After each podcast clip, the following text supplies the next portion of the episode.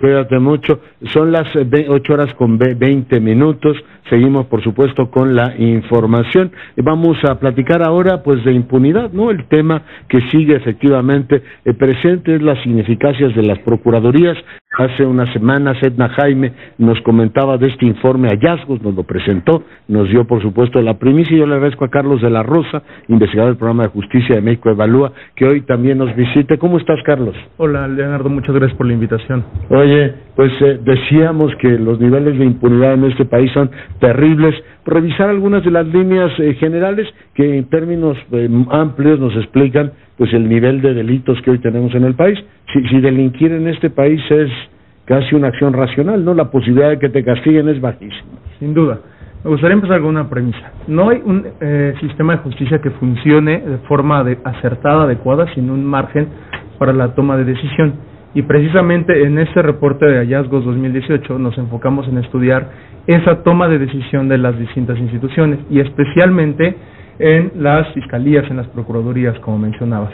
Y un acierto de la reforma penal de 2008 fue que contempló un margen para la toma de decisión de estas autoridades que les daba, a diferencia del sistema tradicional, donde estaban obligadas a responder de la misma forma a todos los delitos, en el sistema acusatorio, en el nuevo sistema, tienen la opción de dar un trato diferenciado, proporcional, distinto a los distintos, eh, que corresponda a los, a los distintos fenómenos delictivos. Ahora, lo que vemos, y nos preocupa mucho que está ocurriendo en las procuradurías, en las fiscalías, es la forma en la que se está ejerciendo este margen para la toma de decisión y lo que vemos realmente es que estamos ante una ruta de la arbitrariedad. Mira, por ejemplo, unos datos. Pasamos de un universo de 30 millones de delitos a el inicio aproximadamente eh, de unas eh, 2 millones de investigaciones y de esas 2 millones de investigaciones que inician las, las fiscalías, las procuradurías, se judicializan o se vinculan a proceso únicamente el 3.9%, es decir, 8, 80 mil delitos. Y de ese universo de 2 millones, pasamos a, este porcentaje de 4% sin que exista una supervisión efectiva de la toma de decisión de los fiscales, de los ministerios públicos, y sin que tengamos claridad sobre cuáles son los criterios que están guiando esa toma de decisión.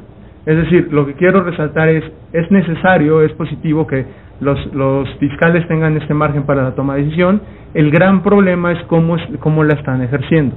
Y lo que vemos que está ocurriendo Hoy en día en las fiscalías es que hay una priorización de facto eh, en la persecución de los delitos. Los, los fiscales están focalizando recursos, pero los están focalizando con base en criterios opacos que muchas veces responden a la voluntad, la voluntad de las autoridades que, que tengan que tengan interés.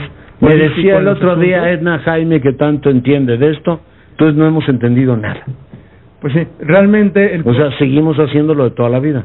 Sí, porque lo que no hemos logrado es establecer criterios claros, lineamientos, que puedan dar, guiar, orientar esa toma de decisión. Y, por ejemplo, una de las propuestas del, reporte es que algo podría ayudar mucho a la operación de las fiscalías es establecer lo que se llaman políticas de priorización, que justo establecen criterios transparentes, públicos, que podrían al usuario, a la persona que va a denunciar un delito, darle certidumbre sobre cuál va a ser la respuesta que va a recibir de parte de las autoridades.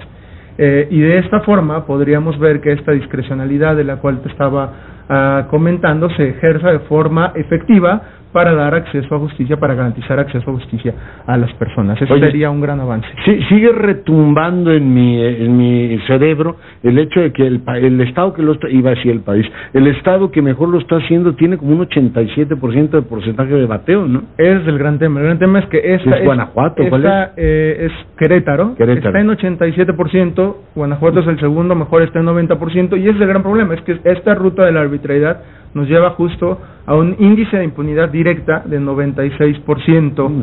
en promedio en el país. Es impunidad directa. que usted, no lo van a agarrar nunca. Es impunidad directa y esto, esto nos referimos que del universo de delitos, como sabemos, se denuncia menos del, 10%.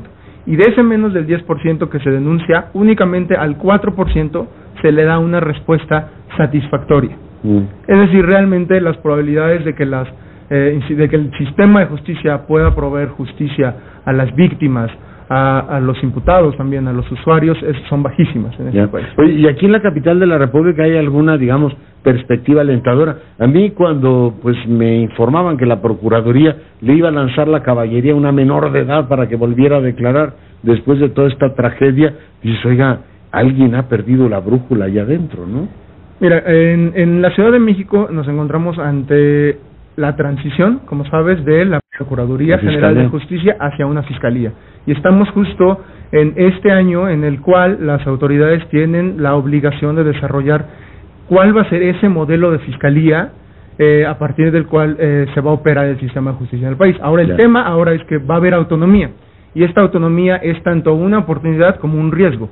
Es una oportunidad si se ejerce de forma correcta, si se establecen estos esquemas de priorización de, persecución delictiva, de rendición de cuentas, pero también puede ser un riesgo, porque si se distorsiona esa autonomía, ya no va a haber rendición de cuentas efectiva a ninguno de los otros tres poderes, mm. y entonces esta discrecionalidad de la cual estábamos hablando se puede profundizar aún más.